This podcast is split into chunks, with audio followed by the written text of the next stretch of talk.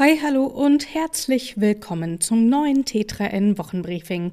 Wir starten mit dem neuen Wettlauf ums All in die Woche, sprechen über die Probleme mit Warnsystemen im Katastrophenfall, werden nostalgisch, wenn es um eBay geht und fragen uns, wie die Automobilbranche mit der Knappheit an Mikrochips umgeht.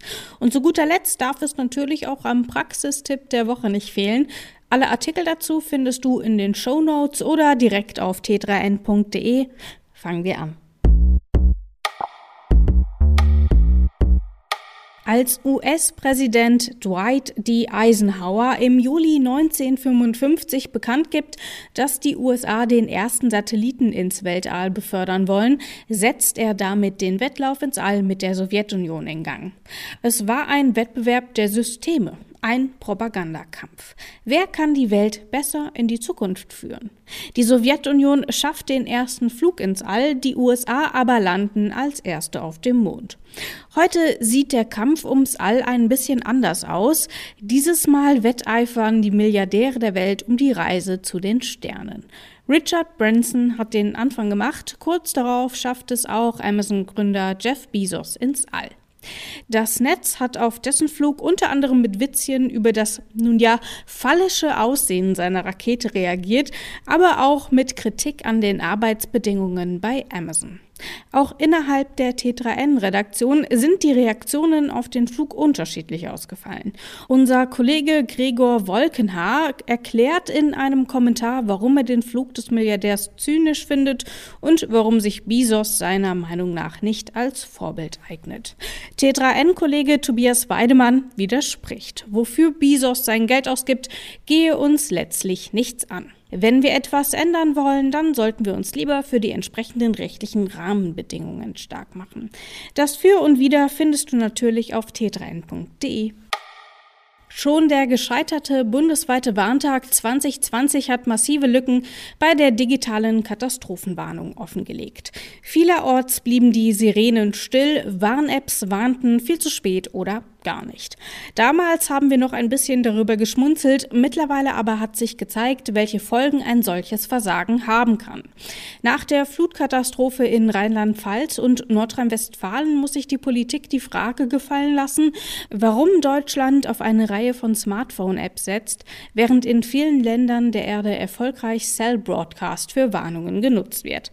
Cell Broadcast funktioniert ganz ohne App, wird standardmäßig von so ziemlich allen Mobiltelefonen unterstützt und ist auch von einer möglichen Überlastung der Mobilfunknetze nicht betroffen.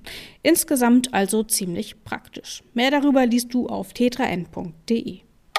Stundenlang sitzt man vorm Rechner, hat das Angebot immer im Blick. Überbietet mich jemand? Wenn die letzten zehn Sekunden laufen, wird's dann spannend. Und wenn man das Objekt der Begierde schließlich bekommt, ist die Freude groß. Von dem Stellenwert, den eBay noch in den Nullerjahren genossen hat, ist heute allerdings nicht mehr viel übrig.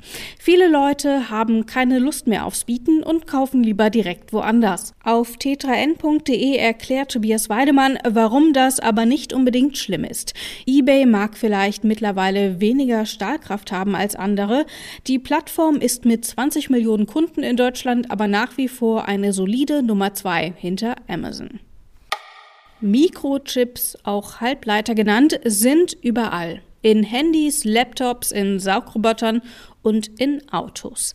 Damit ist die Automobilbranche auch von der aktuellen Halbleiterknappheit betroffen. Die Folge, die Fließbänder stehen immer wieder mal still, weil es keine Chips gibt. Die Autoindustrie reagiert darauf und umgeht teilweise die bisherigen Lieferanten. Renault beispielsweise lässt sich die benötigten Chips zukünftig direkt von einem Halbleiterunternehmen fertigen. Auch die Zulieferer haben die Zeichen der Zeit erkannt. Bosch hat beispielsweise erst im Juni eine neue Chipfabrik in Dresden eröffnet. Dabei hat sich das Unternehmen nicht lumpen lassen. Mit Kosten von rund einer Milliarde Euro war es bislang die größte Einzelinvestition in der 130-jährigen bisherigen Firmengeschichte. Ist das die Lösung des Problems? Mehr Infos findest du auf tetraN.de.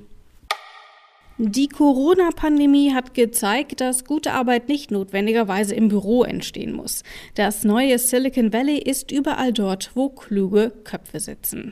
Damit die Arbeit ohne strikte Anwesenheitspflicht funktioniert, bedarf es aber Regeln und vor allem viel Vertrauen. Was Firmen dabei beachten müssen, erklärt dir Isabel Prophet in ihrem Ratgeber auf titren.de. Das war's für heute. Komm gut durch die Woche, bleib gesund. Bis zum nächsten Mal.